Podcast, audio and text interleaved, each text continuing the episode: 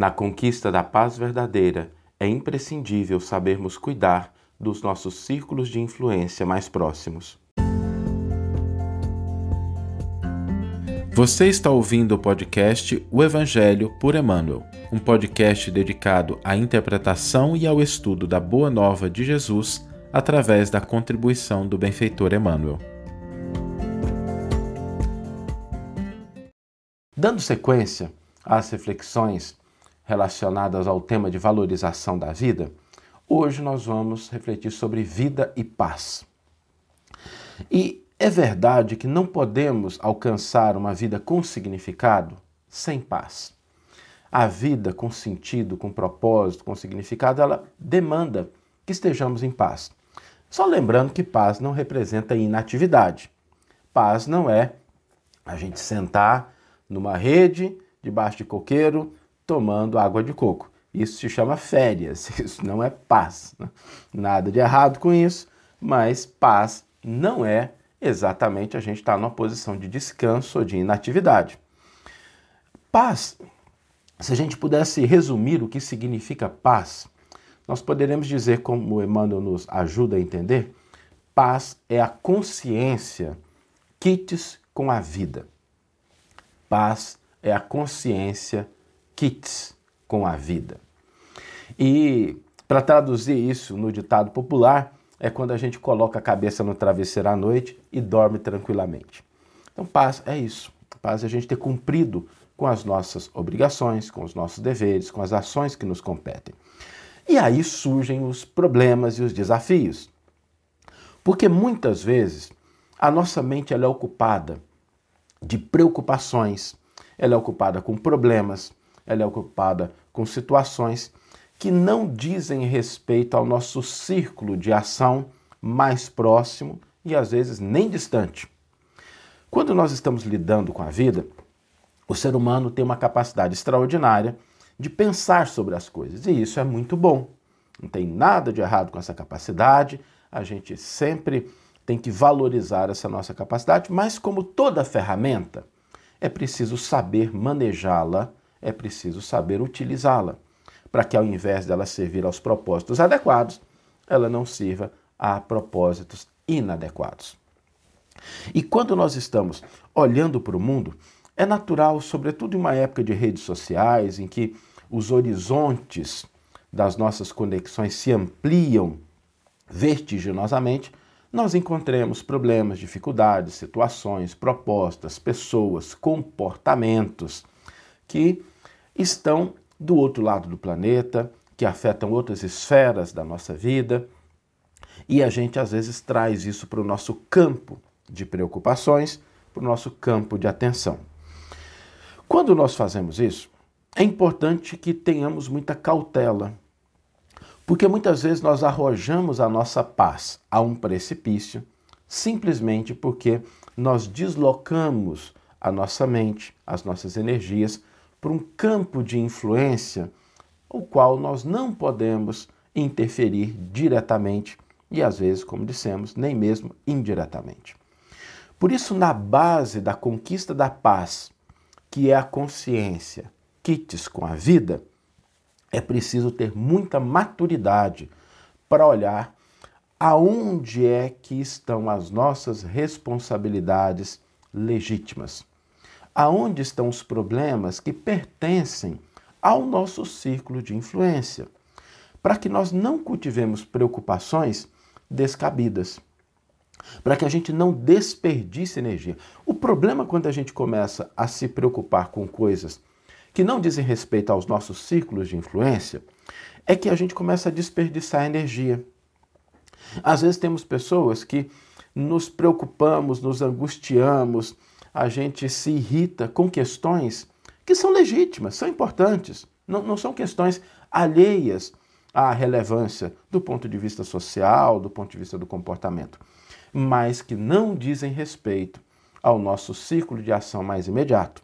E às vezes a gente gasta longas horas, longo tempo, simplesmente maquinando, pensando sobre esses problemas, sem concretizar nenhuma ação na direção da solução desses problemas e às vezes nós esquecemos aqueles que dizem respeito ao nosso ciclo de atuação mais próximo.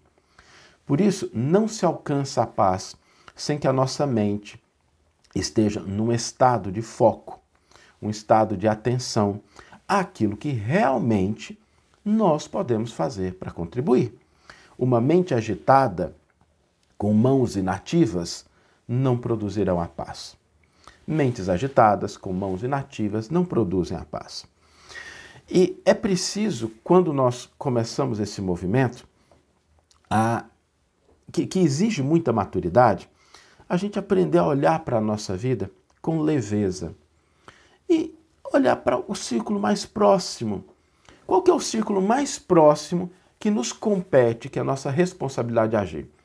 A gente mesmo, o nosso corpo, o nosso desenvolvimento, o nosso aperfeiçoamento, as boas vibrações, as boas energias que nós cultivamos dentro da alma. Às vezes a gente entulha tanto lixo no nosso coração, às vezes a gente entulha tantas preocupações e às vezes a gente cria até aquelas relações que são amargas, porque a gente cultiva o amargor, o azedume dentro da nossa própria alma. Então tá aí um círculo de ação que nos compete atender prioritariamente. Então, cuidar de nós, cuidar de nós sem o hedonismo, sem a gente cair no egoísmo de querer coisas para si. As pessoas às vezes confundem um pouquinho esse cuidar de si com querer coisas para si ou submeter as ideias dos outros às próprias ideias. Não. É valorizar aquilo que nós somos, aquilo que nós precisamos melhorar e concentrar energia. Depois nós vamos para um círculo mais amplo, o círculo da nossa família, das pessoas mais próximas. Depois a gente vai para um círculo mais largo, o círculo das nossas relações sociais, o campo de trabalho, e a gente vai ampliando os nossos ciclos de influência, pensando com maturidade o que que esse ciclo me pede para fazer. O que que esse ciclo me convida a realizar, a concretizar. E às vezes a gente fica pensando, Saulo, mas e o resto? E aquelas coisas lá longe? Nada de errado a gente tê-las em mente. Não existe aqui nenhuma proposta de alienação, mas a gente verificar o que a gente pode fazer. O que realmente a gente tem condições de fazer. Às vezes, o máximo que a gente pode fazer para uma determinada situação é três minutos, cinco minutos de oração. E às vezes a gente gasta duas, três horas cedendo espaço à maledicência, à crítica, à exasperação, para uma situação que a gente não pode interferir diretamente e a gente se esquece que de que três minutinhos, cinco minutinhos despendidos na oração em favor daquelas pessoas, em favor daquelas circunstâncias, tem muito mais utilidade do que às vezes horas de conversas infrutíferas. E nós precisamos ter uma coisa que parece meio óbvia, mas é fé. A gente entender que é preciso confiar que aonde as minhas mãos não alcançam, a presença de Deus também se faz presente. Deus não deserdou a humanidade. E por isso, se nós resolvermos os problemas que dizem respeito a nós, ao nosso crescimento, ao nosso aperfeiçoamento, se nós colaborarmos com aquelas pessoas que estão no nosso ciclo mais próximo, contribuindo para que elas também cresçam, se aperfeiçoem, socorrendo, agindo com caridade, não tenhamos dúvida. Se cada um cuidar do seu ciclo de influência, dois terços dos problemas do mundo se resolveriam. Quando a gente cuida daquela parte que nos compete, confiando que às vezes nossas mãos não vão alcançar todos os problemas, mas Deus não desampara ninguém. Mas resolvendo o nosso, se todo mundo tiver essa postura, nós vamos resolver dois terços dos problemas do mundo. Por isso, comecemos na busca da nossa paz, da valorização desse estado que sem o qual a vida parece meio sem sentido. Comecemos pelas coisas mais próximas.